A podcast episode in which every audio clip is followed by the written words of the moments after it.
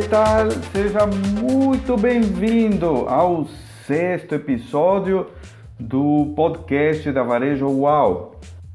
Hoje é um episódio para lá de especial. Estamos recebendo nesse episódio o Marcos Escudeiro. Ele tem uma extensa e coloca extensa nisso carreira na área de supermercados varejo, atacarejo. Ele tem mais de 30 anos de experiência nacional e internacional. Participou da, da cúpula do grupo Pão de Açúcar como diretor executivo, foi responsável pela bandeira extra. Enfim, além disso, teve atuação em, em, nas diretorias do, do Carrefour, é, do General Shopping Brasil. Enfim, tem uma carreira extensa. Ele tem participação na Associação Paulista de Supermercado, a APAS, é, participa do Conselho Editorial da Super Varejo, enfim, tem, tem uma atuação super destacada. Foi inclusive premiado pela revista Exame como, como dirigente com, com melhores resultados e mais influente. Hoje ele basicamente atua em, em como mentor em, em grupos que, que, contratam o trabalho do, do Marcos para conduzir e assessorar eh, donos de, de empresas, principalmente do setor supermercadista. E hoje Estamos com ele, temos a honra de estar com ele aqui para conversar sobre o varejo, sobre supermercados, sobre a experiência que ele pode nos trazer nesse episódio e que com certeza será extremamente rico. Então, sem mais delongas, vamos ao nosso episódio de hoje.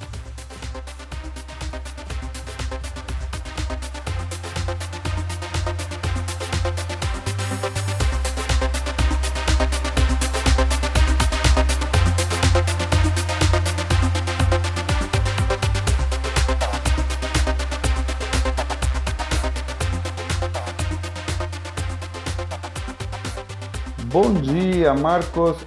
Bom dia. Um prazer conversar com você hoje. Muito obrigado por nos conceder esse, esse tempo para conversar com o nosso podcast. Com certeza vamos, vamos ter um momento em que a, a conversa vai nos levar por, por diversos assuntos do supermercado, da alimentação, mas já vamos entrando então no assunto. Muito obrigado mais uma vez. Bom dia, Carlos. É um prazer estar falando para você aqui é, nessa nova maneira de comunicar. Não é tão nova, mas está bastante em voga e bastante prática agora, onde cada pessoa escolhe o horário que vai ouvir o que quer, né? Muito bacana, muito bacana mesmo. É bem isso. É, é um modelo que eu mesmo estou, estou descobrindo aos poucos, né? E, e realmente é um modelo que está entrando no, no, no, dia a dia do, do brasileiro, né? Outros países já está mais difundido, mas aqui está tá fazendo bastante sentido, né? O pessoal nos ouve nos, no trânsito, fazendo academia, é, no momento em que está é, disperso, né? E é nesse momento que se aproveita para para ouvir um, um, podcast, né, com conteúdo diferenciado e, e, enfim, bem modelo bem bem bem legal. É... Marcos, você é uma pessoa já com uma uma trajetória bem é, bem destacada, né, no mercado da do supermercado, das, das grandes redes, né?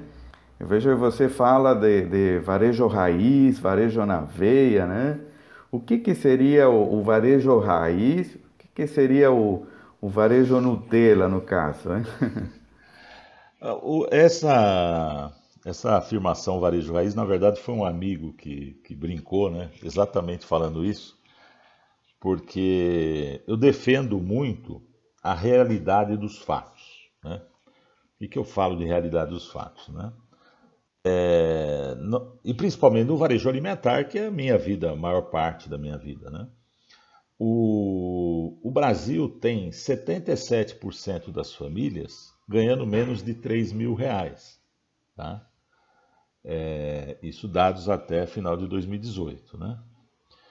É, dados excepcionalmente assustadores, por exemplo, da ABEX, que é a Associação Brasileira das Empresas de Cartão de Crédito, está disponível na internet, quem quiser se aprofundar, indicam que é, do total do consumo nacional, em torno de, do ano passado, em torno de 4,4 trilhões de reais, 1,55 trilhão de reais foi pago com cartão de crédito, ou seja, 22% apenas do consumo nacional foi pago com cartão de crédito. Parece baixo esse número, né? Sim. Mas sim. o susto maior foi quando eu abri por setor.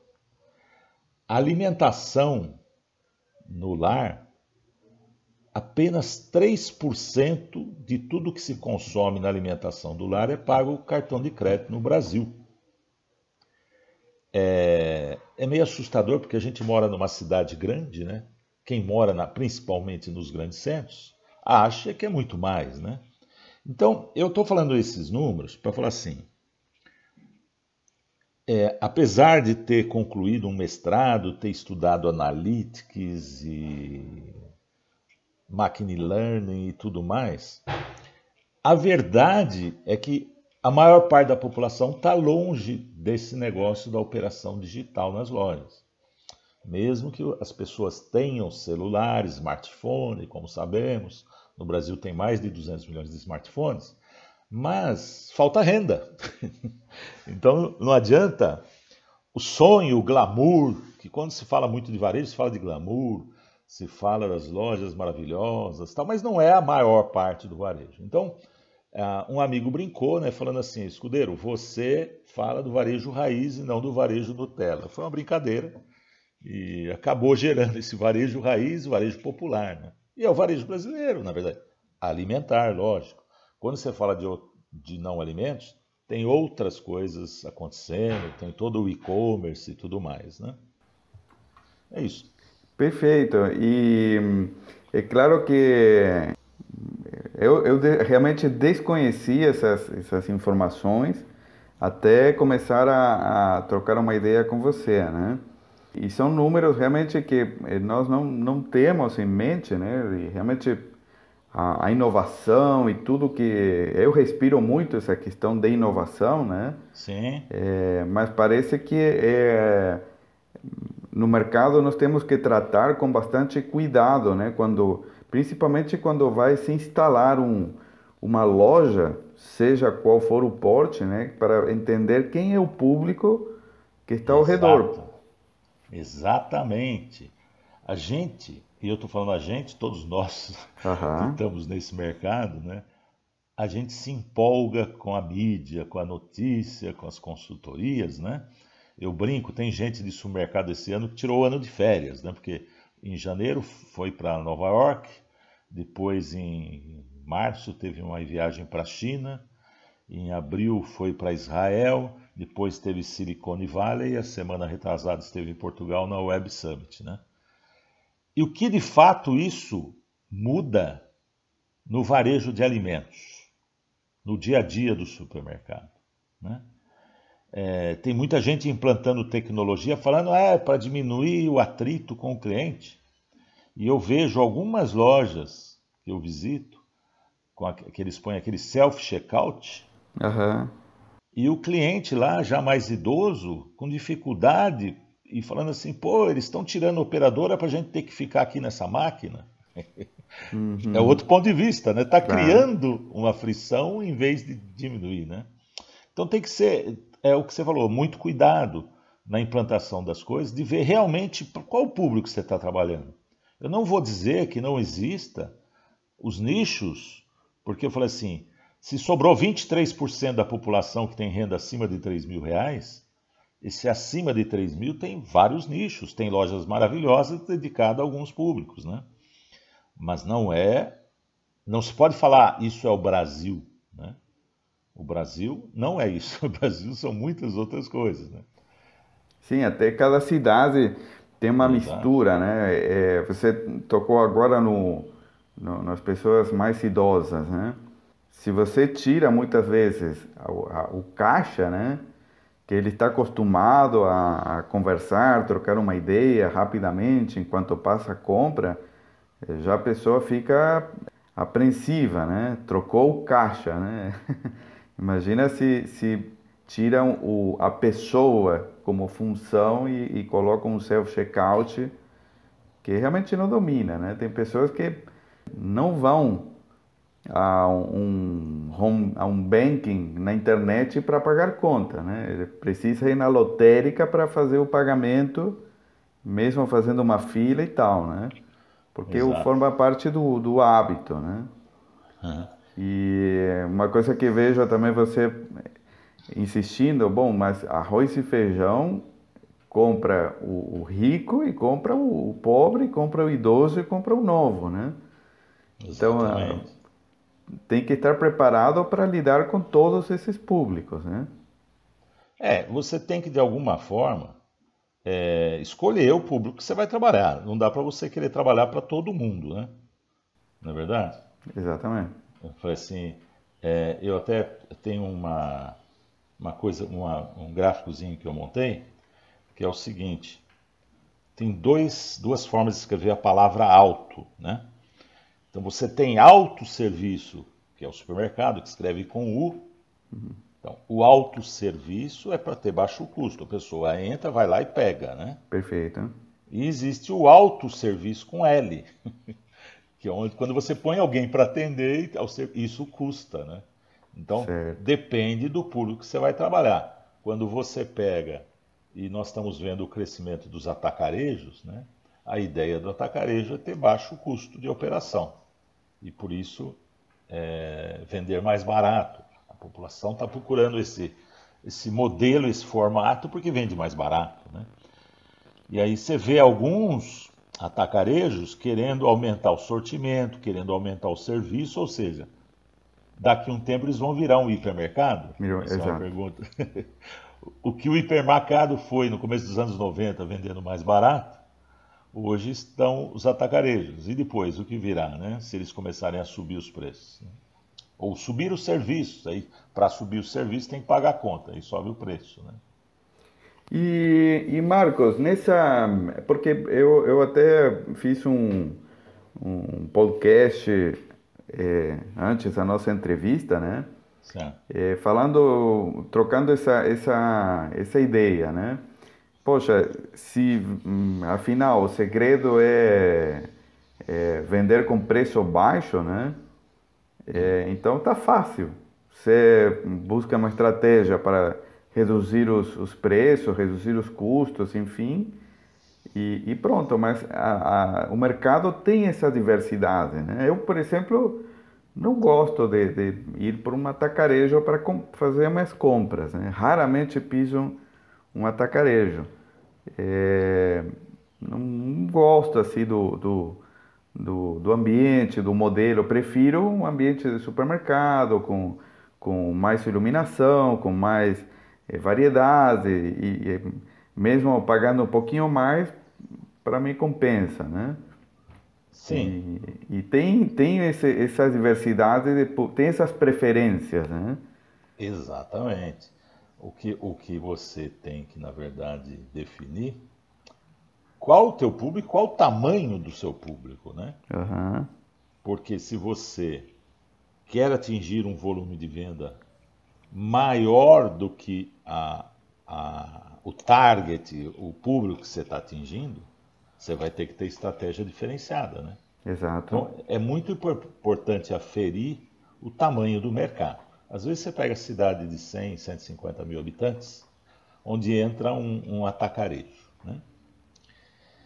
Aí você vai ver, no, e esse dado é fácil, você entra no IBGE e vai ver a divisão classe socioeconômica da cidade, né? e vai ver que você até hoje você tinha, você tendia a classe AB, por exemplo, né? Aí vem o atacarejo, de início ele rouba um pouquinho da tua venda, né? E aí você que é, ah, também vou montar o atacarejo. Aí você vai oferecer metro quadrado demais para a cidade. Eu falo assim, não é melhor você trabalhar melhor para aquele público AB que você atendia, né? É, essa é uma pergunta. Todo claro. mundo pode abrir o atacarejo, pode disputar, pode achar que vai ser melhor que o atacarejo que abriu, mas é, essa reflexão de planejar ou de conhecer melhor a cidade, eu não conheço ninguém, até hoje, pelo menos não conheci ninguém, que se interessasse em entrar na página do IBGE para olhar assim, como é a divisão da idade e da classe socioeconômica da minha cidade. Isso está disponível na internet. Não é fácil, não é que vai abrir, você vai preencher e está lá. Mas se entrar no site do IBGE, tem várias planilhas onde vão constar os dados da tua cidade. Né? Assim, isso faz com que você defina claramente quem são os seus clientes, olhando a loja e olhando o, os clientes que estão ao redor. Fora isso, existem as empresas especializadas em pesquisa, que por, por pouco dinheiro, eu diria, em relação a investimentos de loja, te faz um, esse levantamento para você e detalha. Né?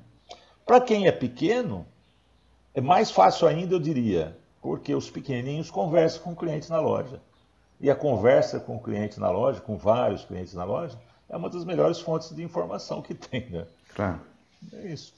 Marcos, não é, não é, que só vender barato resolve. Não é, não é bem assim, né? Assim, é uma forma diferente de, de, de, de trabalhar, é uhum. vender volume. Você pega hoje o segundo maior varejista do mundo, tá? É uma, uma empresa nos Estados, com sede nos Estados Unidos chamada Acústico. Não sei se você, Carlos, já teve a oportunidade de conhecer. Não. Acústico é segundo maior varejista do mundo. Tá? É, entra depois na internet. Já estou anotando entrar, aqui. Entra lá e acha. Acústico é um modelo atacarejo. Pode olhar as fotos lá. Você vai olhar as fotos e fala, nossa, isso é um atacarejo. Tá? Ele vende apenas 3.500 SKUs mais ou menos. Entendeu? Só que ele tem uma política de jamais ganhar mais. É o seguinte: se tiver a oportunidade dele ganhar mais 1% na margem, ele baixa para vender mais.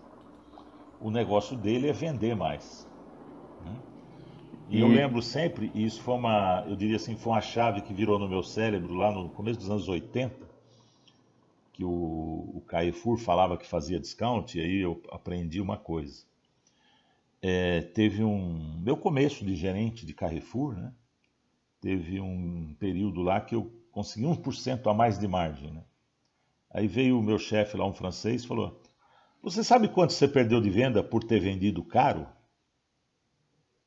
Isso ficou na minha cabeça, né? Pô, hum. eu vendi hum. caro, 1% a mais. Ele falou: Não, se você baixasse 1% no total da margem nos produtos, você tinha vendido muito mais.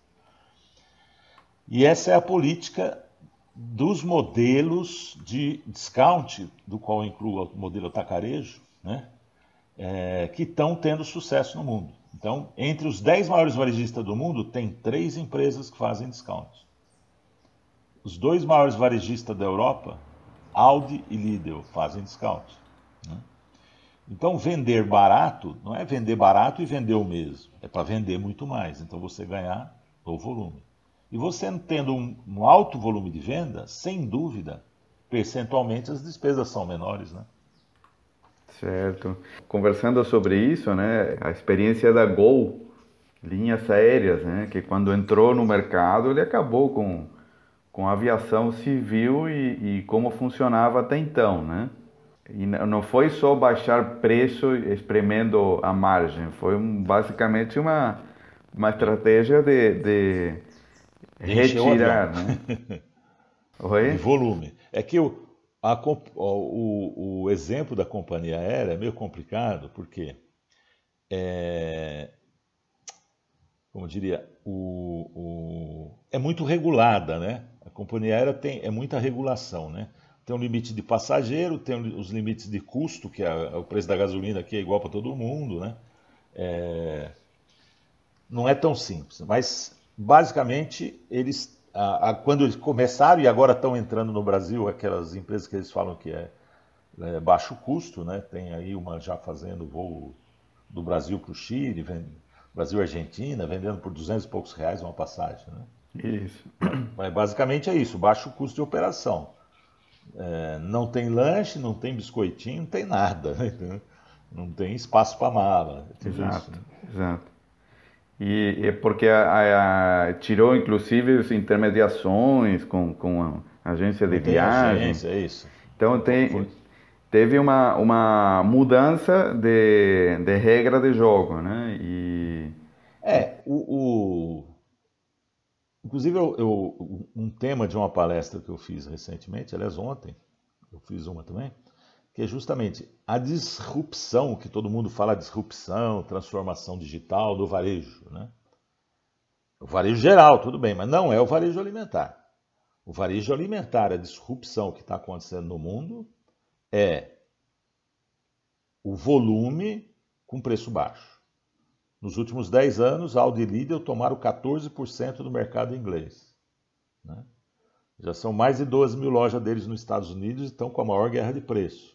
Então, na, quando a gente fala de supermercado, não estou falando do restante. Né? Claro. Só, só que não tem glamour isso, né? não tem glamour falar de varejo alimentar.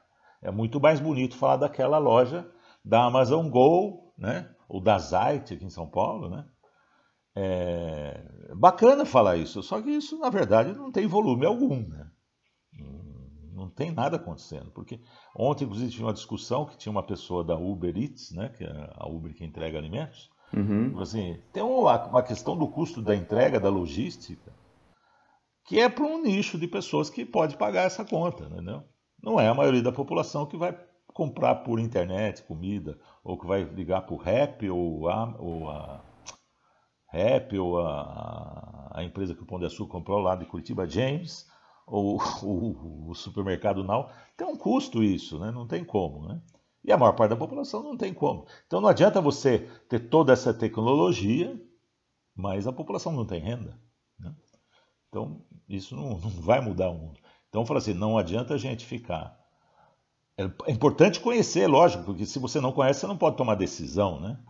Você conhece inteligência artificial, você conhece o aprendizado, o IoT, tudo que está na moda, mas é, para tomar decisão, você tem que conhecer exatamente para quem que está vendendo. Né? Essa questão me assustou muito, essa baixíssima participação do cartão. Eu já sabia que era baixo, mas nem tanto, né? Do cartão de crédito no, no, no setor de alimentação no Brasil. Né? É impressionante isso. Pois é. Mas você sabe, ah, bom, você teve em, e, e, ocupa atualmente, inclusive, cadeiras em, em, conselhos, empresas com as diversas estratégias, tanto de supermercado sim, quanto de atacarejo. Uhum. E cada um, é bem como você fala, né? tem a sua, a sua estratégia e depende do público que está, que está atingindo. É, Agora, e, o, o, perigoso é que as pessoas falam, não, eu conheço meu público. É, essa é. era a seguinte pergunta. É.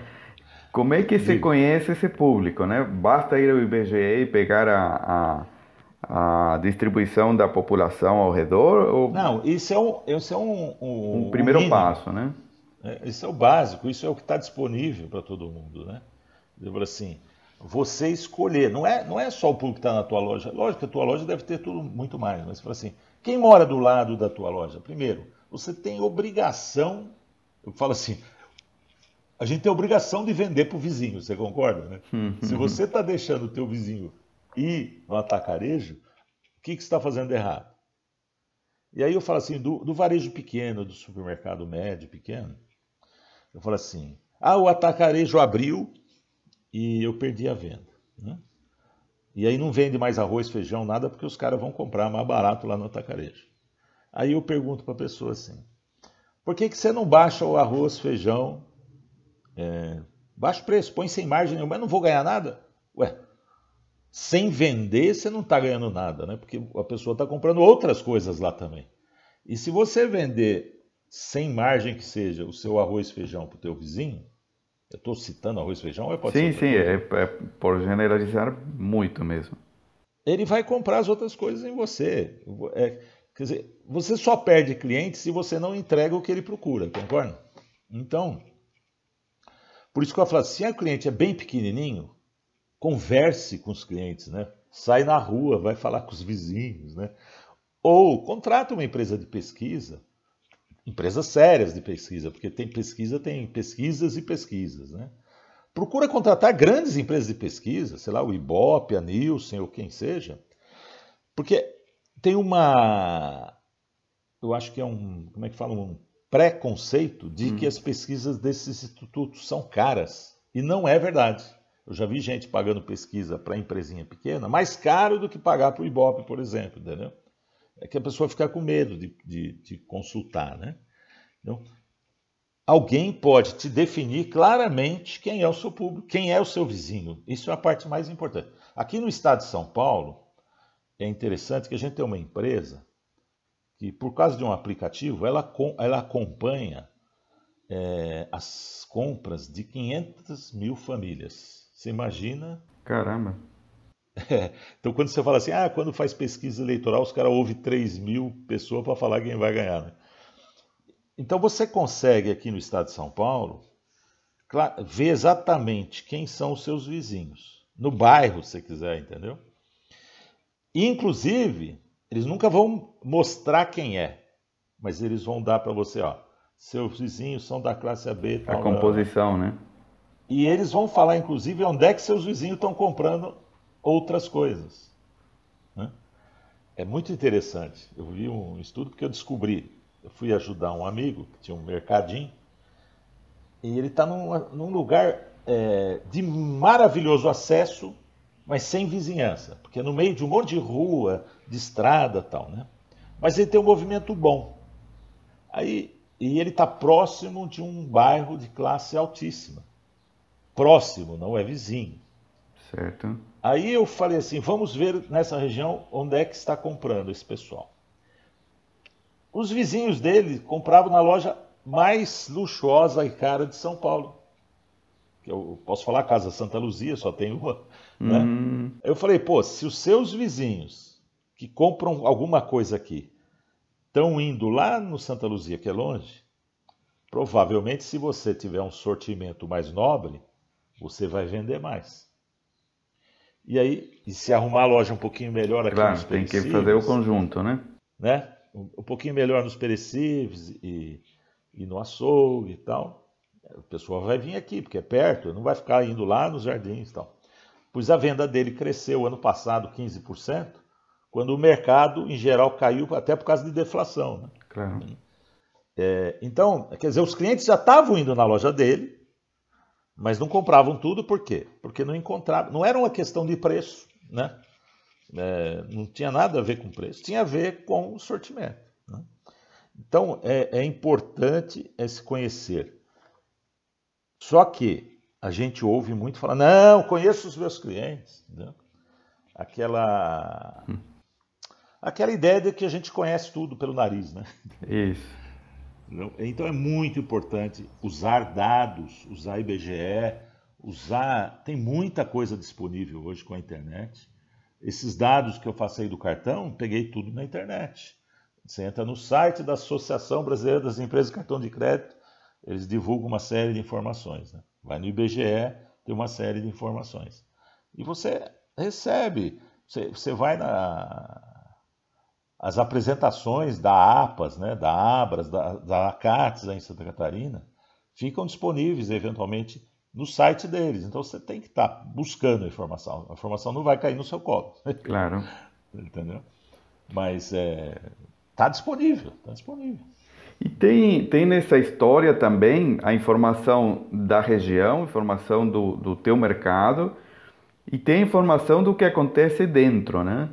Acho que nesse ponto o, o, o, varejista está muito é, aquém, é, não pelo que ele tem de tecnologia na mão, mas de como ele aproveita né, essa tecnologia. Muitas vezes ele não tem, mas muito, estou falando é, 90 e pouco por cento não sabe é, o, o, nome, a data de nascimento, o, as informações do cliente que compra na loja dele, né? Exatamente. Então essa, essa parte é, é a outra ponta da informação. É, não adianta você saber quem é teu público ao redor se não sabe nem o que está acontecendo dentro, né? Dentro da sua loja, exatamente. O, eu ontem estive num evento da Amazon. Não é da Amazon loja, mas da Amazon que vende espaço na, na nuvem, né? Perfeito. A, AW, AWS. Que, Correto. que vende nuvem. E eh, era um evento de um fornecedor de ERP para varejo, para as empresas médias. Ele falou assim: o ERP é maravilhoso, tem dados, dá para o cara extrair tudo, mas ninguém olha. Bem isso. o cara tem um sistema que gera informação, tem BI, tem várias formas de, de o cara conhecer as informações. O cara cria, fala com orgulho do, do RP dele, do CRM dele, mas não está olhando. Entendeu? Isso é uma coisa normal. O que eu tenho procurado fazer é o seguinte: eu tenho ajudo uma pequena rede no interior que tem cinco lojas.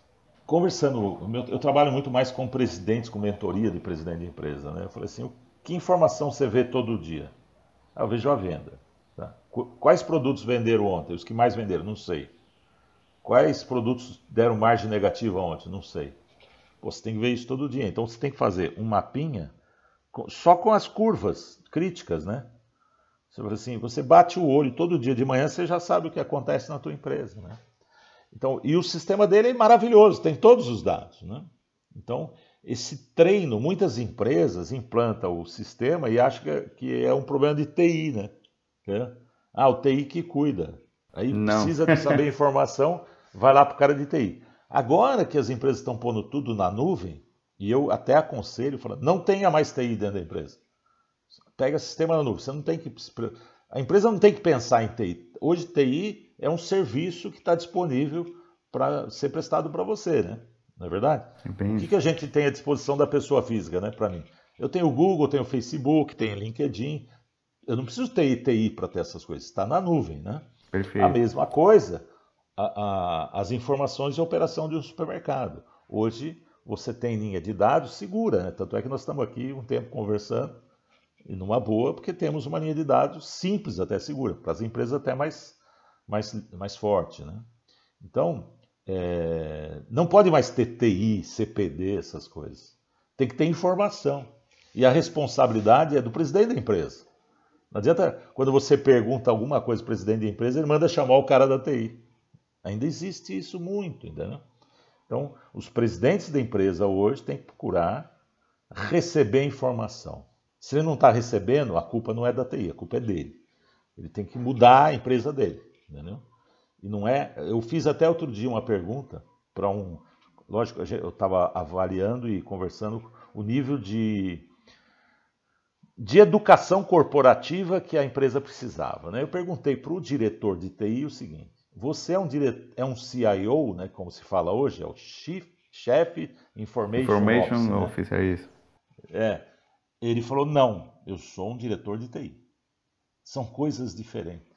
Entendeu? O diretor de TI pensa no, no software, no computador. Né? Na informática, cara, né? E, e, é, e o cara pensa na informação. Então, que é muito mais do que o computador. Hoje a gente não precisa mais computador, né? O celular liga com a nuvem, é, tudo liga com a nuvem, né? Perfeito. Então, é, os presidentes de empresa, os diretores da empresa têm que ter essas informações e buscar a informação. E aí, voltando ao que a gente começou a falar, quem é o público? Mas não chutado, quem é mesmo, né? Isso aí você não vai contar, isso é um segredo de Estado, né? Mas você tem que saber.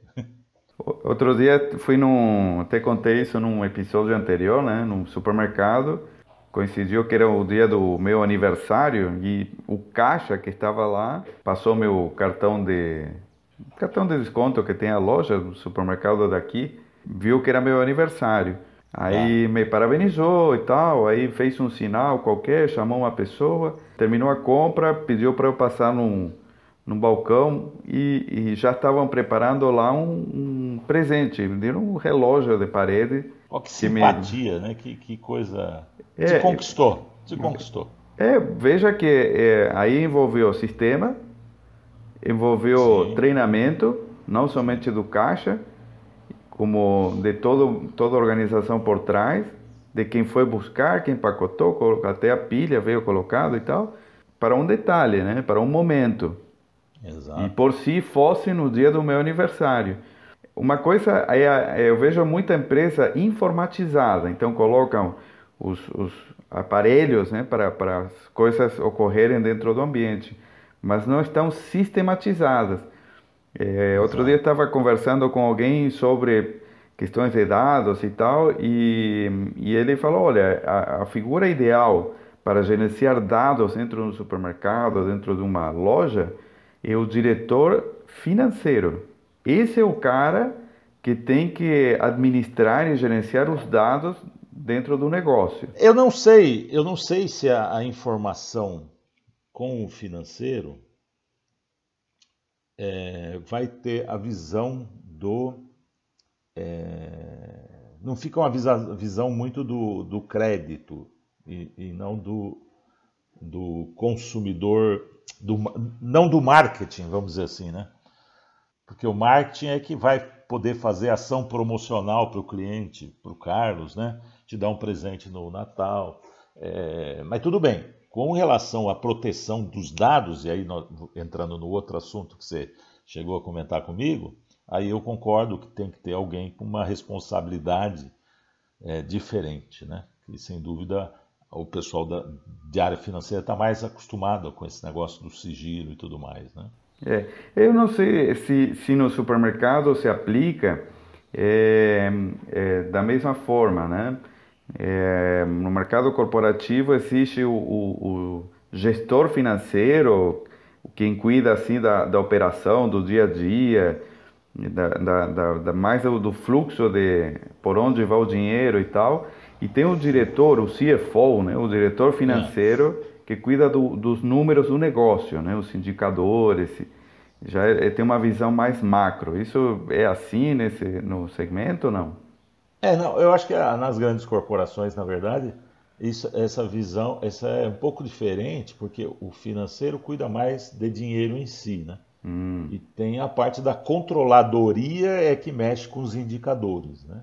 Controladoria, isso. Então, é. isso. É... então tem empresas que estão. Mas em geral, é... empresas menores não tem essa separação. Né? Claro, claro. Quem, quem, quem, cuida dos indicadores acaba sendo o pessoal, até diria, da contabilidade, né? Por exemplo. Entendi. É o cara que, que controla os números, né? Mas em geral a parte de controladoria é separada da financeira. Mas... E o, o, estrategista seria mais na, na, na, presidência? E no marketing, né? Marketing, verdade, né? né? Entendi. É, que vai mexer com isso. Então, de qualquer forma, é, é a responsabilidade é do grupo, né? Assim, certo, lógico, assim, lógico. Todo mundo tem a ver, porque se não tiver cliente, não tem ninguém, né? Isso é a verdade, né? Lógico. É, nessa, nessa questão, é, porque tudo, tudo nasce, então, a partir do, do conhecimento do cliente. Aí temos informação Sim. do mercado, Sim. temos informações dos, dos é, enfim, do que ocorre dentro do, dos ambientes, né? E esses modelos, né? Você comentou do da Amazon Go, da, da aquela é, é, primeira loja autônoma brasileira e tal, né? Eles vêm pesados justamente com essa proposta, né? É claro que é tudo muito piloto em termos de, de mercado, mas será que esse modelo não termina justamente implantando né, essas, essas formas de, de trabalhar a informação de uma forma mais, mais inteligente? Não, sem dúvida. É, é, é muito focado em tecnologia e trabalhar a informação de, de forma inteligente, mas são experiências ainda muito pequenas. Pequenas, lógico. É, eu, eu, eu, é, eu falo assim, eu tenho uma informação privilegiada que eu sei quanto está faturando a loja. É muito pouco. É muito pouco. Entendeu? E ainda tem muitos problemas. Quer dizer, assim, a gente faz teste lá, pega a mercadoria e sai da loja não registrou, entendeu? Lógico que vai melhorar, a tecnologia vai melhorar. A, a, Amazon está fazendo um negócio maluco. O Walmart fez uma loja lá que tem não sei quantos milhares de câmaras para controlar tudo, entendeu? Mas é, acho que a gente tem que assistir. Vai que alguém descobre uma coisa. O que a gente não pode é ignorar, né? Assim, claro. Eu tô, eu tô sabendo tudo o que está acontecendo no mundo. É, teve uma loja tipo a Amazon Go, que a Sainsbury's lá na Inglaterra montou, uma loja sem, sem funcionários, sem nada, e, e já fechou. E sabe o que saiu a matéria? Falou, o que o diretor da empresa falou? O público inglês não está preparado para isso. Né? Uhum. A hora que você fala se o público inglês não está preparado para isso, e o brasileiro? Né? Assim, é, outro aspecto é que essas lojas estão sendo montadas é, como loja de conveniência. Né? Então, elas é, têm lanche, tem coisas rápidas, tem essas coisas. Né? Lojas pequenas. E loja de conveniência, vamos dizer, cabe em grandes metrópoles. Né? Você fala assim, pô, numa cidade pequena, onde o cara consegue ir almoçar em casa, ou que depois de 15, 20 minutos que ele sair do serviço está em casa, ele não vai ficar comprando lanche em loja de conveniência, que é muito caro. Ele vai para casa. Então, loja de conveniência é um modelo para a grande metrópole, onde tem um fluxo de pessoas absurdo. Eu não vou dizer que algumas cidades médias não tenham um centrinho comercial onde as pessoas circulam muito por ali. Mas não é, não é. Fala assim, há uma tendência no mundo. Não é uma tendência no mundo, é uma tendência de grandes metrópoles. Você vai lá Nova York, Chicago, é... nem Atlanta não é tanto, porque Atlanta é uma cidade de muitos milhões de habitantes, mas é uma cidade bastante espalhada, o centrinho é pequeno, né? de prédios. Tem também, mas o, então, é, são modelos específicos para certas regiões. Que não comporta, né? É. E aí você volta para quê? Você volta para aquilo que você estava falando. Qual é o público que eu vou atingir, né? Então, formato de varejo, e aí o pessoal fala, ah, vou montar atacarejo, vou montar loja de conveniência, vou montar um express. É, não é vontade nem moda, né? É aquilo que a população quer naquele lugar. Até o pessoal fala assim, ah, o atacarejo. Como é que nasceu o atacarejo? O atacarejo nasceu quando, depois dos anos 90, depois do Plano Real, a diferença de preço entre os hipermercados e os supermercados diminuiu. Então, os supermercados cresceram muito e os clientes queriam pagar barato. Aí juntava duas, três famílias para ir na cidade vizinha onde tinha um atacadão, comprava uma caixa de produto e dividia. Não sei se você viveu isso aqui ou lembra disso. É, então, várias famílias vizinhas no prédio falaram: ah, é, sábado o sujeito vai no macro. Era o macro que tinha antigamente, né? Certo. Só. Eu falei assim: não, vai no macro, nós vamos comprar uma caixa de extrato de tomate, duas de leite em pó, tal, cada um fica com isso, dividimos. Aí, a loja do Atacadão, o próprio macro e outros, começaram a perceber que eles tinham que abrir a caixa, que eles iam crescer venda. E foi o que aconteceu. Eu falo assim: quem inventou atacarejo foi o consumidor que procura barato. Né? Isso uhum. é a verdade. Então não é o, o, o, investidor que, que decidiu fazer o atacarejo, né? Ou coisa assim. Não, é o consumidor que está fazendo, é o consumidor que escolhe. Por isso, qualquer negócio que você vai fazer de varejo, aí vale para todos os varejos, né? E lá no Sam Walton, né, que é famoso o livro do Sam Walton e criador do Walmart, do Walmart, né? Os, as dez primeiras coisas do, de um varejo é ponto, ponto, ponto, ponto, ponto, ponto. E o que, que ele quer dizer com ponto? É um lugar onde tem público em volta e você entregar o que o público quer, né? É isso. É, e ele que inventou aquela máxima, né? Teu chefe é o cliente, né? Não... É, quem pode te mandar embora é o consumidor. É bem isso. E pior se você abre no lugar errado, que não tem consumidor. pois é, esse, é, esse é um ponto importante, né? O os quatro P's do, do, do marketing é muito focado no, no, no varejo, né? E, e o P do ponto, normalmente o, o, quem abre uma loja, não somente aquele, aquele pequenininho, grandes lojas muitas vezes viram oportunidade imobiliária, comprar um terreno eh, e montaram um, uma loja lá, ou alugaram uma, uma, uma loja porque era onde dava para alugar. E depois coloca dentro os produtos, né? É, e nem sempre é o melhor lugar. E nem sempre é o melhor lugar, né? E como, como que se trabalha isso, né? É, digamos, o Marcos hoje vai colocar uma loja, né? Como é que você escolhe o lugar certo? Pesquisa. Pesquisa. Não tem outro jeito ver o que está disponível. Se o, negócio, se o negócio é grande, você vai gastar quantos milhões para montar uma loja? Né? Uma pesquisa custa, sei lá, 20 mil, 30 mil, 40, 50 mil, 60 mil de um shopping center. E a, as empresas especializadas em localização, é, eu falo uma porque eu falo assim, como exemplo que eu sempre usei, o que hoje é a, a estrutura do Ibope Inteligência. Por que, que eu falo, né? Os grandes grupos compram só deles. assim, tem concorrentes? Tem.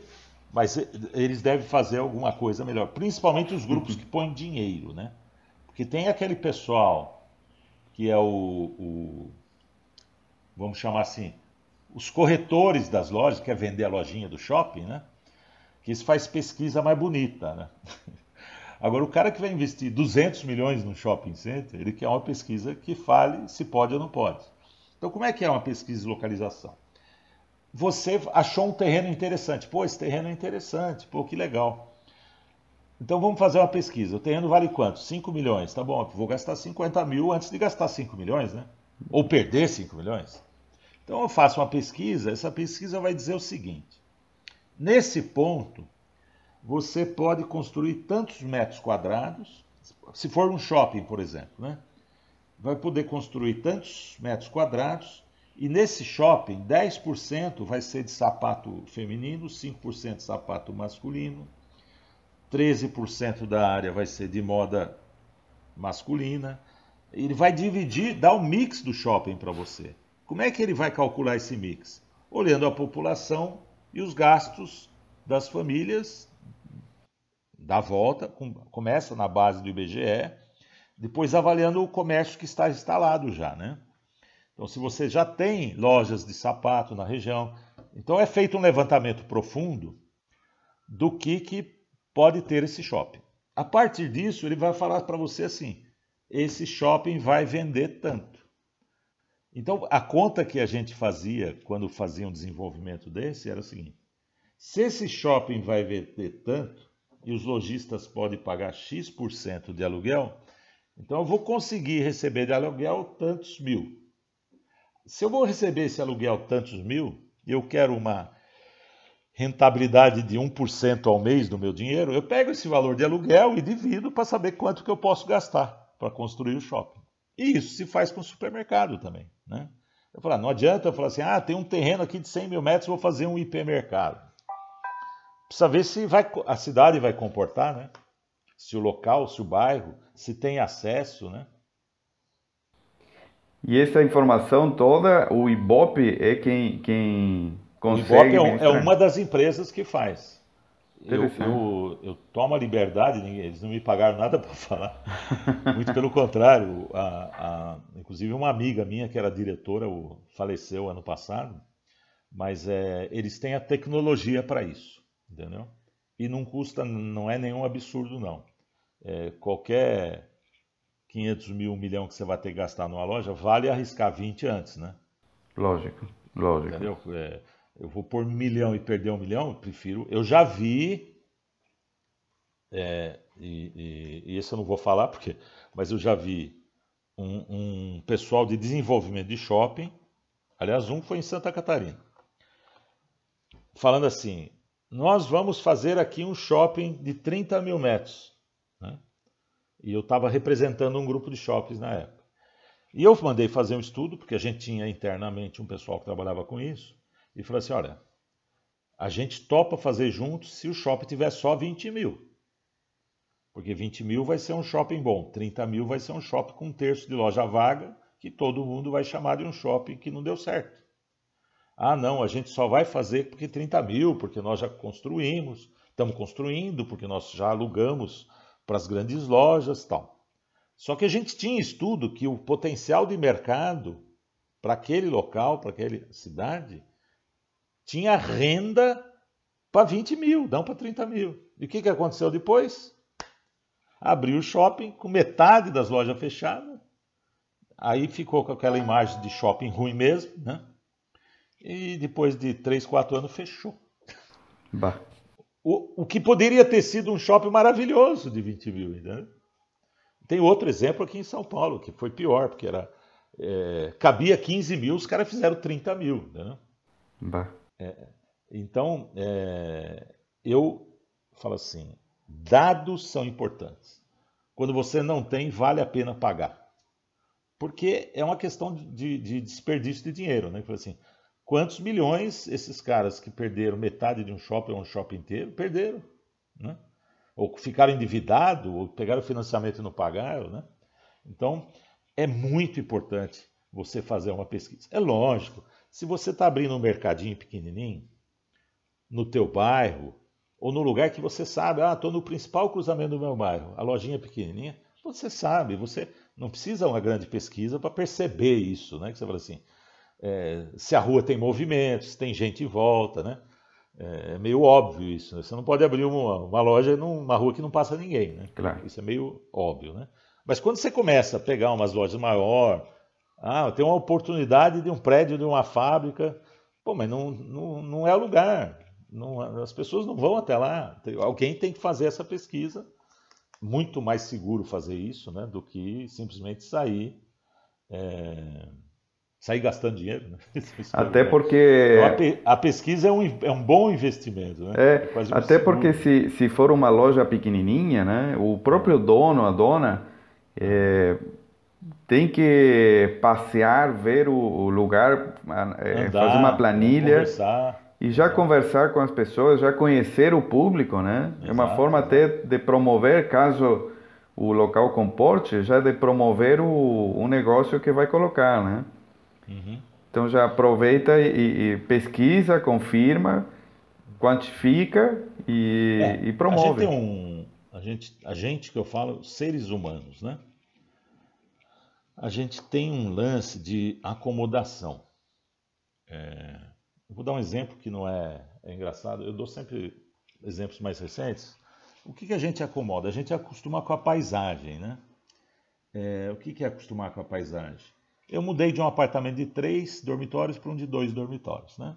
Aí sobrou algumas coisas, umas eu doei, outras eu pus uma caixa aqui no canto da sala. Faz dois anos que as caixas estão no canto da sala e a gente não vê mais elas, a gente acostuma, né? Uhum. Entendeu? Então, é muito importante a pesquisa também, porque é alguém de fora, não é alguém emocionalmente envolvido, né? Certo. Porque a gente entra na emoção, fala, nossa, mas aquele lugar é maravilhoso. Você, quer que dê certo, né? Você não viu o telhado que como tá bom? Você viu as paredes pintadas do lado direito? Já está asfaltado uma parte do que vai ser o estacionamento, a gente nem vai ter que gastar esse dinheiro, né? Uhum. Então, a pessoa se envolve emocionalmente, ela adora o negócio, mas ela não tem o real conhecimento do mercado. Né? Então, é muito importante, é muito importante mesmo. O, uma, uma questão que muita gente fala e, e toma o modelo da China como modelo de ponta e tal, e uma coisa que chama a atenção dos, de quem, quem convive e, e, troca mais informações com lá, é o fato da China não ser um país bancarizado. Né? As pessoas é, aparentemente não costumam ter uma conta bancária para, para operar. E aí é que o que era ser, para ser um problema virou um, uma área de desenvolvimento de, de aplicativos e tal. Isso. E tem lugares que não se usa praticamente o dinheiro vivo, né? Sim. Qual a, a grande diferença de um mercado como aquele e o nosso? Lá é outro mundo, outra cultura, né? Isso. É... Mas lá se consome é, o equivalente a arroz e feijão, né? E o que a imprensa mostra está mostrando os grandes centros da, da, da China. Está mostrando as grandes cidades, as coisas maravilhosas, as, a, aquele supermercado Reima, que está na moda até assistir o, o vídeo na, no YouTube, que tem os peixes vivos, a pessoa compra, faz o que quer e tal. Que um horror, né? é aquele mundo, não é o nosso mundo. Agora você fala assim, o Carrefour que estava lá há muitos anos, saiu fora de lá.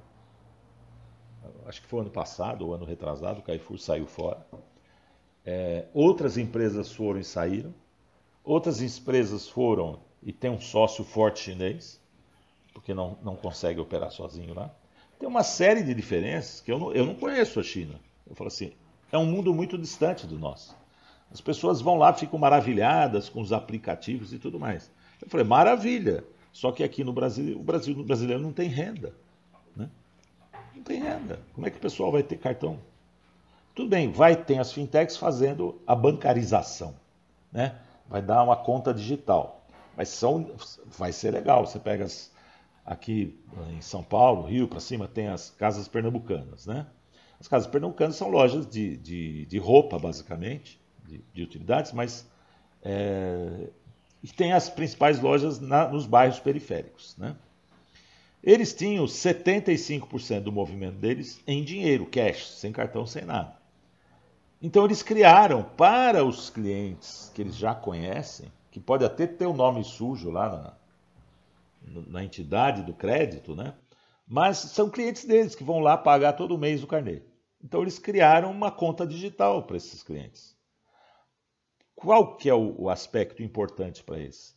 Eles gastavam um dinheiro muito grande com essas empresas de recolher dinheiro, né?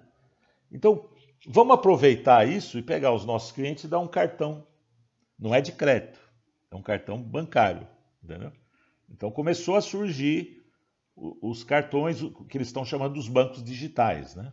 Certo. Então, Casa Pernambucana hoje oferece um serviço para seus clientes, que é um banco digital já pega todo o dinheiro do cara mesmo e fica lá, né? Entendeu? É, isso vai crescer tal, mas a renda na população não cresceu. Diferente da China, que a China está tendo evolução nos últimos anos muito grande de distribuição de renda, embora é nada, né? Claro. Para lugar que tem bilhões de pessoas, imagina, ele, eh, se eles tiverem 200 milhões de consumidores, já são uhum. 10 vezes maior que o Brasil, 20 vezes maior que o Brasil, certo. assustadoramente. Né? Então eu falo assim, a China não é um exemplo para nós. A China não é exemplo para nós. Nós temos que desenvolver o nosso aqui, o nosso E até porque no sentido inverso, você passou por um, passou não, você teve uma um, uma, é, um papel super destacado no supermercado Candia, né? Sim, isso aí era um... mais velhos. pois é, tem... é, não, mas é, qual que era o ponto, né? Na, na, é, enquanto você conduzia esse, esse, uhum. essa rede, né? Ela era top, ela, ela é, é era... Mas era, a gente fazia naquela época o que eu estava falando do discount, okay. do que o atacarejo tenta fazer hoje. Nós tínhamos lá 2.500 itens só. Só que os 2.500 itens que a gente tinha eram de marcas conhecidas. Né? Então, quando o cliente entrava na loja, falava assim: pô, aqui tem de tudo. Né? Por quê? Uhum. Porque a gente tinha as marcas que o cliente conhecia. Então, a ligação da mente do cliente, do reconhecimento das marcas, pô, aqui tem Nestlé, aqui tem Sadia, aqui tem Coca-Cola, né? aqui tem Brahma e, e Antártica na época e tal. Então, o cliente falava: poxa, aqui tem de tudo, mas eram apenas 2.500 itens. E a gente vendia 8 milhões de dólares por mês numa loja de 2 mil metros da periferia de São Paulo. Né? Uhum. É, por quê? Porque a gente vendia barato. Entendeu? É o lance de vender barato. Então a gente foi vendendo quantidade, tão barato, volume, barato, né? que o volume de venda foi crescendo. Né? Então chegou num volume de venda que a loja não suportava mais. Né? Não suportava. Aí nós tiramos um pouco o pé no seguinte: nós continuamos vendendo tudo barato, mas a gente não fazia mais anúncio. Né? Não anunciava mais o básico, arroz, feijão, óleo, estava lá na loja barato, mas aí começamos a anunciar produtos mais nobres, para aumentar o ticket médio, porque a loja já estava cheia, né? Claro. Então, não, mas nada mais é do que se fazer um atacarejo bom hoje, sem, sem querer fazer um atacarejo que vai virar o hipermercado ruim, eu falo, né? Que já estão subindo o preço, que já estão patrocinando o campeonato brasileiro, que está aumentando o custo, né? Mas nessa, nessa experiência tem um dado curioso, né? Que o, o supermercado Candia foi comprado por um grupo português, né? Sim, e, ele foi comprado e depois... pensando no, no volume de venda que tinha. Só que o grupo português pegou e implantou o sistema deles, e aí as vendas caíram. Pois é, é, é nesse, nesse ponto, é, enquanto parece que um grupo de fora né, vem para fazer uma, uma grande transformação, é, foi um caso em que não se adaptou, um caso que é, o mercado brasileiro não, não, não respondeu como provavelmente respondem outros mercados que eles já atuam, né? Exato. Tem outro exemplo recente aí, não, não, não é tão recente, mas mais recente que o do Cândia, que não sei se você chegou a conhecer o supermercado Sé aqui em São Paulo, né? já faz uns 20 anos. O Sé foi vendido para um grupo português chamado Jerônimo Martins, que você pode entrar na internet, você vai ver o Jerônimo Martins, o que se transformou. Ele não se adaptou ao Brasil, vendeu o Sé para o Pão de Açúcar e foi embora.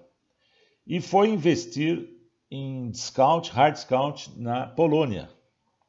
Pois hoje eles têm na Polônia, é uma empresa portuguesa, criou uma empresa chamada Biedronka. Eles têm hoje 2.900 lojas na Polônia. Caramba. Em Portugal, eles têm uma rede chamada Pingo Doce, que é tipo pão de açúcar, que, tem, que vendeu no último trimestre perto de 500 milhões de euros, enquanto Biedroncas na Polônia vendeu perto de 8 bilhões de euros. Né? Então, o negócio, apesar de ser uma empresa portuguesa, o negócio em Portugal é 15% da, da operação deles. E eles montaram um negócio de hard discount também aqui na Colômbia, chamado ARA, e já tem 570 lojas aqui na Colômbia de discount. Mas não deram certo no Brasil, é engraçado, né? É, é. O Brasil tem um, uma peculiaridade, por isso que quando nós falamos estratégia, né?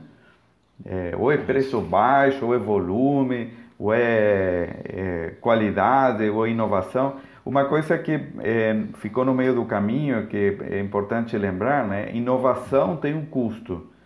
E normalmente o primeiro, né, que, que paga que mais caro, paga muito mais caro, né? Exato. É por isso que essa, esse norte você deu ali, é, de repente vale mais a pena você ficar de olho, ver o que está acontecendo, porque aí você vai na, na veia daquilo que deu certo. Ah, mas alguém chegou antes. Cara, chegar primeiro, chegar segundo, no olho do público, não é tão diferente hoje em dia, né? Não. Aí você elabora uma estratégia dentro daquilo que já, já viu que está funcionando. É, e não é ir contra a inovação. Eu, eu, é, eu que trabalho bastante nessa área de inovação, muitas vezes a estratégia de você ir é, ser o segundo colocado é uma estratégia é, muito mais conveniente mesmo, né? É, deixa eu te contar um, um, um, caso aqui da minha história, que foi a implantação dos hipermercados extra aqui no Brasil, né? Que eu, eu participei diretamente. O, o, no começo, o que, que a gente fazia? A gente copiava o Carrefour. Uhum. E o Carrefour era o líder, certo? Segue o líder, né? a, a, gente tinha que copiar o líder, porque todo mundo adorava o Carrefour. Temos claro. que copiar tentava copiar de uma forma às vezes melhor, às vezes igual, tinha que, tinha que copiar. Bom, é, até o momento em que de repente a gente não tinha mais o que copiar. Aí nós falamos, nós estamos começando a assumir a liderança aqui em São Paulo, e agora? Agora a gente tem que começar a inventar. Uhum. É nóis. A gente, a gente teve que começar a inovar. Por quê? o Carrefour deu, deu uma parada na época, né? E o Extra começou a passar o Carrefour. Ele falou assim: agora ficou mais difícil, porque agora a gente tem que inovar. A responsabilidade da inovação mesmo sempre é da, dos líderes, né? É lógico, é, existe ideia simples, é, existe ideia fácil de implantar, mas tem as coisas caras, né? Quando você fala da tecnologia, é, você não pode errar. Um, uma empresa pequena não pode errar. Uma empresa grande faz experiência, né? Tem dinheiro, claro. uma experiência pode ser muito barata para um, um, um grande, né? Então, é isso que eu falo. Eu falo assim, todo mundo tem que tentar inovar, buscar. Isso não quer dizer gastar muito dinheiro. É proporcional ao seu tamanho, né? E ficar de olho no que está acontecendo no mundo, né? Eu falo assim, você sabia que hoje, à noite, tem um coquetel de inauguração de um atacarejo lá em Pesqueira, no interior de Pernambuco. Hoje à noite é o coquetel. O atacarejo chama Baita Atacarejo. Aí você pergunta, pô, escudeiro, como é que você sabe disso? Porque eu estou olhando o mundo. Entendeu? Uhum. Você tem que estar tá olhando, você tem que estar tá vendo né? É, tudo que está acontecendo. Né? E, e, o que aconteceu com a loja lá que fechou lá, a Tesco abri, resolveu abrir uma loja para concorrer com a Audi o ano passado, em setembro do ano passado criou uma marca chamada Jax. Né? O que, que aconteceu? Fechou o mês passado. Né? Então, é, a gente está olhando tudo o que está acontecendo no mundo. Isso é uma obrigação de qualquer dirigente. Né? É, eu, como estou começando uma, uma, nova, uma nova carreira como conselheiro de empresa, né? mais ainda né? que no conselho das empresas, a responsabilidade nas empresas que têm conselho, que estão implantando o conselho, uma das grandes responsabilidades do conselho é a inovação. Né? É garantir que a empresa pense e cuide da inovação. Né? Mas, Marcos, realmente é, o assunto dá para muito mesmo, né? Um e, mas hoje, Marcos, só para concluir, Sim. mais falando sobre o Marcos mesmo, né? O Marcos Sim. Escudeiro, que tem toda essa bagagem. O, o, o que, que hoje o Marcos Escudeiro está de fato fazendo? Se alguém pensa que pode ser uma boa ideia conversar com o Marcos para contar com, com o teu trabalho, qual Sim. que é a, a função hoje que está tá mais exercendo? Então, a, como eu estava falando agora há pouco, é, a, a minha ideia é o seguinte: eu tenho me dedicado a me manter atualizado. Eu dedico bastante tempo a estar estudando o mercado e o mundo. Para quê? Para poder contribuir. Eu tenho até uma, uma, uma páginazinha que eu costumo às vezes mandar. Eu tenho uma missão. A minha missão é contribuir com o pensamento estratégico, com as decisões estratégicas dos líderes das empresas, especialmente os presidentes de empresas. Nas empresas que já têm conselho, participando desses conselhos. Lógico que eu sou só um e conselho de empresa, a gente não, não pode ter conflito. Né? Quer dizer, se eu tiver. Eu poderia ter dois, três supermercados, um bem longe do outro, é um no sul, outro no nordeste, né, outro em São Paulo. Então, é, esse número de conselhos que a gente pode participar, idealmente pelo Instituto Brasileiro de Governança Corporativa, é três, no máximo quatro conselhos e faço mentoria. Mentoria que eu tenho feito mais recentemente, que é trabalhar diretamente com o presidente. Porque o presidente, é, quando a empresa, principalmente empresas familiares ou empresa que não tem conselho, uma empresa de capital fechado, o presidente é um cara sozinho. Né? E às vezes ele precisa tomar decisão, ou precisa se informar. Eu, quero abrir um atacarejo, como eu falei há, há, tempos atrás agora aí, na nossa conversa. E com quem que ele conversa, né? Com quem que vai tirar dúvida dele ou vai se encaminhar, não é tirar dúvida, mas pensar junto, né? Entendeu? Onde é que você está posicionado? O que, que você precisa fazer? Você precisa comprar uma pesquisa. Ou você precisa contratar um profissional com experiência nessa área, né? Ou você tem seus perecíveis muito bom para a cidade, mas fora daqui dessa cidade tem perecíveis bem melhor. Então você precisa subir essa, está acostumando o pessoal a falar, subir essa régua, né?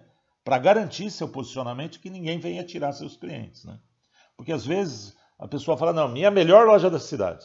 Aí vem um cara de fora e perde, ele perde os clientes. Né? É, ele precisa estar sempre subindo a régua. Né? Então eu estou prestando esse serviço. Basicamente é mentoria é, e conselho. Mas quase a mesma coisa em posições diferentes. Não é conselho de administração. É, muitas empresas familiares hoje é, monta um conselho consultivo, né? que é justamente para ter uma, alguém se preocupando com o futuro da empresa e mantendo a futura dentro da ética, dentro da sustentabilidade, porque a, o executivo está preocupado com o dia a dia ali, de fazer a venda tal. O conselho já está pensando mais é, estrategicamente. Né? Certo. É isso, Carlos. E, e, tem, bom, a, a, a, página, né? Eu vou deixar essa informação de contatos, se tu ah, permitires, né? Aqui na, nos comentários do, do, do nosso podcast. É, e, e, o site que é o escudeiro.com.br, né? É, o, o site, na verdade, mais do que para vender, eu fiz o site uma coisa pessoal, né? Porque lá tem o, eu tinha muitas fotos, uhum. reportagens, mais de 100 páginas, né? Eu tinha guardado e estava amarelando a papelada. Aí eu, eu falei, vou fazer um site e pus lá. Então, se entrar no site, uma coisa interessante é entrar lá no link das memórias, né?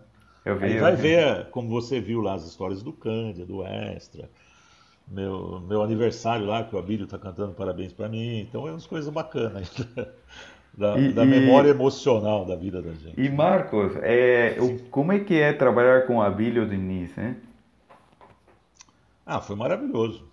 O Abílio, é, ele tinha antigamente mais uma, um ar de prepotência, mas não era prepotência, na verdade era uma proteção dele. Né? Imagina um cara que foi sequestrado, uma personalidade, foi do Conselho Monetário Nacional. Mas eu trabalhei com ele, eu tinha 30 e poucos anos, né? E ele me, me, tratava como se eu fosse filho. Eu brinco até que fala assim, ele batia em mim igual batia nos filhos dele, né? a, a, diferença é que eu brinco, só que eu não era herdeiro, então eu tinha que, tinha que buscar a minha vida em outro lugar, né? Então, mas é Ficou com as lições. Oi? Ficou com as lições. Sim, sem dúvida. É um grande cara, é um cara com carisma muito grande. E é um cara que conhecia, efetivamente, no momento que ele estava à frente do negócio, é, uma, naquela época era uma empresa que hoje vende 50 e poucos bilhões, tanto Carrefour quanto o Pão de Açúcar. Naquela época a gente vendia 4, 5 bilhões, que não é pouco, né? Mas ele, ele era o cara que sabia o preço do omo, do extrato tomate, é o cara que visitava a concorrência toda quarta-feira, entendeu? E hoje eu, às vezes, vejo presidentes de empresa que não vão nem nas próprias lojas, fica mais de mês sem ir numa loja própria, né? É... Então o Abílio é o cara, né? É um cara. Uhum. Maravilha, Marcos. É, Marcos, foi realmente um, um, uma honra né, essa, essa conversa.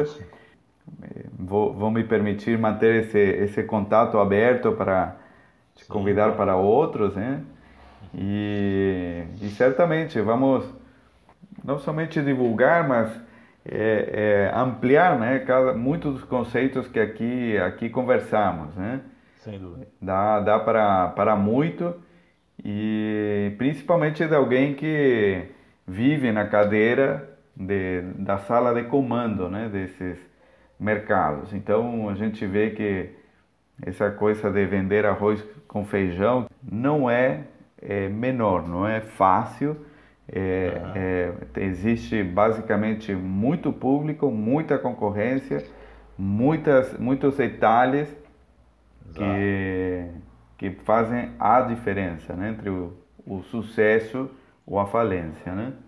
Exatamente. Mas maravilha, um, um, grande prazer. É um prazer para mim também, deixa eu falar. É, eu acabei de fazer um mestrado, né? E nesta semana estou concluindo o, o curso, na verdade, da, de conselheiro profissional lá no IBGC. Né? Legal. Então, passo a partir de agora a procurar oportunidades. Opa! Para conselho, para especialmente conselho consultivo, que eu acho que é o que as empresas mais estão precisando, né? O comitê estão. É, e se você tiver empresas que você conheça que precisem, pode me indicar, ficarei muito feliz. Teremos, com toda tá certeza. Esse, tá esse, esse é uma oportunidade, como eu, eu, eu falo, tem profissionais que é, tem momentos assim muito raros que estão, entre aspas, dando sopa, né? É, o, e eu tenho um limite, quer dizer, eu, o, se eu tiver três, quatro empresas no conselho, encerrou. Acabou, entendeu? exato. É Porque o momento. A gente, quando, como conselheiro, a gente vai assumir uma responsabilidade, não é de um dia por mês na reunião, como o pessoal acha, né? É de estar acompanhando o que está acontecendo nessas empresas o tempo todo, né?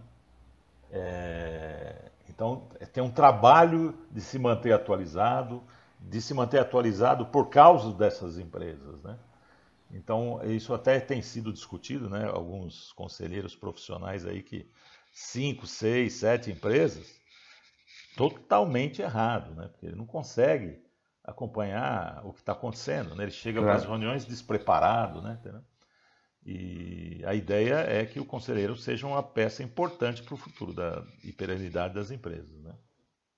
Bom, temos então uma, uma como é, diria na, na, imprensa, né, um furo de reportagem, né? o Marcos Escudeiro está ali com o cartaz disponível, né? Então tem situações, são oportunidades Sim. que o mercado deveria olhar e pegar logo, porque daqui a pouco some, né? Hum. Eu, eu ah, trem eu vou, passando. Eu vou ter né? um, no dia 21 de março, eu vou estar em Florianópolis. Eu vou, meu próximo compromisso de, de palestra, Opa. porque vai ter uma convenção da Associação Brasileira das Indústrias de Balas e Biscoitos. Legal. E nós legal. vamos fazer uma, uma palestra lá. Qual, qual a data, Marcos? Não, mas essa não adianta divulgar porque é fechado o evento é ah, para entendi, associação, entendi. né? Bom, é mas eu, eu vou... Mas tem chão ainda. Tem chão. Aí, aí, se permanecer esse aí um dia ou dois, é, vou tentar. Nem que sabe. seja para dar um oi. É, então visitar lá alguns conhecidos daí, né? Exatamente, vamos preparar um roteiro ali. É. Já fica, fica a, a reta para lá e. Você tá em que cidade mesmo? Desculpa. É na cidade de Palhoça, que é grande Florianópolis. É, é, ah. tudo muito pertinho aqui. É, o tá conceito certo. de capital aqui é bem diferente a São Paulo, Rio, né? É, eu, eu há muitos anos não falo com ninguém. Encontro raramente na feira, né? O pessoal do Imperatriz, o próprio Angelone. É, o ano passado, como é que chamam a loja nobre que tem aí? Tem o Giasse, tem Ipo. O Giasse eu conheço, o, o, o, pessoal do Giasse. Tem o Ipo, tem... O Ipo, o Ipo fez palestra aqui na APAS esse ano também, a, a moça lá. É, tem bastante gente. Graças a Deus a gente vai conhecendo aí pela vida. Sim, sim, sim. Não, tenho certeza que se, se permitirem montar uma agenda, é, dá para fazer algum um, trabalho bem legal aqui, concentrado um dia, assim, né? para não, não te roubar muita. Mas enfim, aí, aí fico, fica a dica, né? Aí, aí vamos. É, vamos ver se dá para aproveitar essa vinda, né? Tá joia. Maravilha, obrigado, Marcos. Carlos. Estou à disposição. Um grande abraço. E... Grande abraço, muito obrigado mais uma vez e continuamos em contato.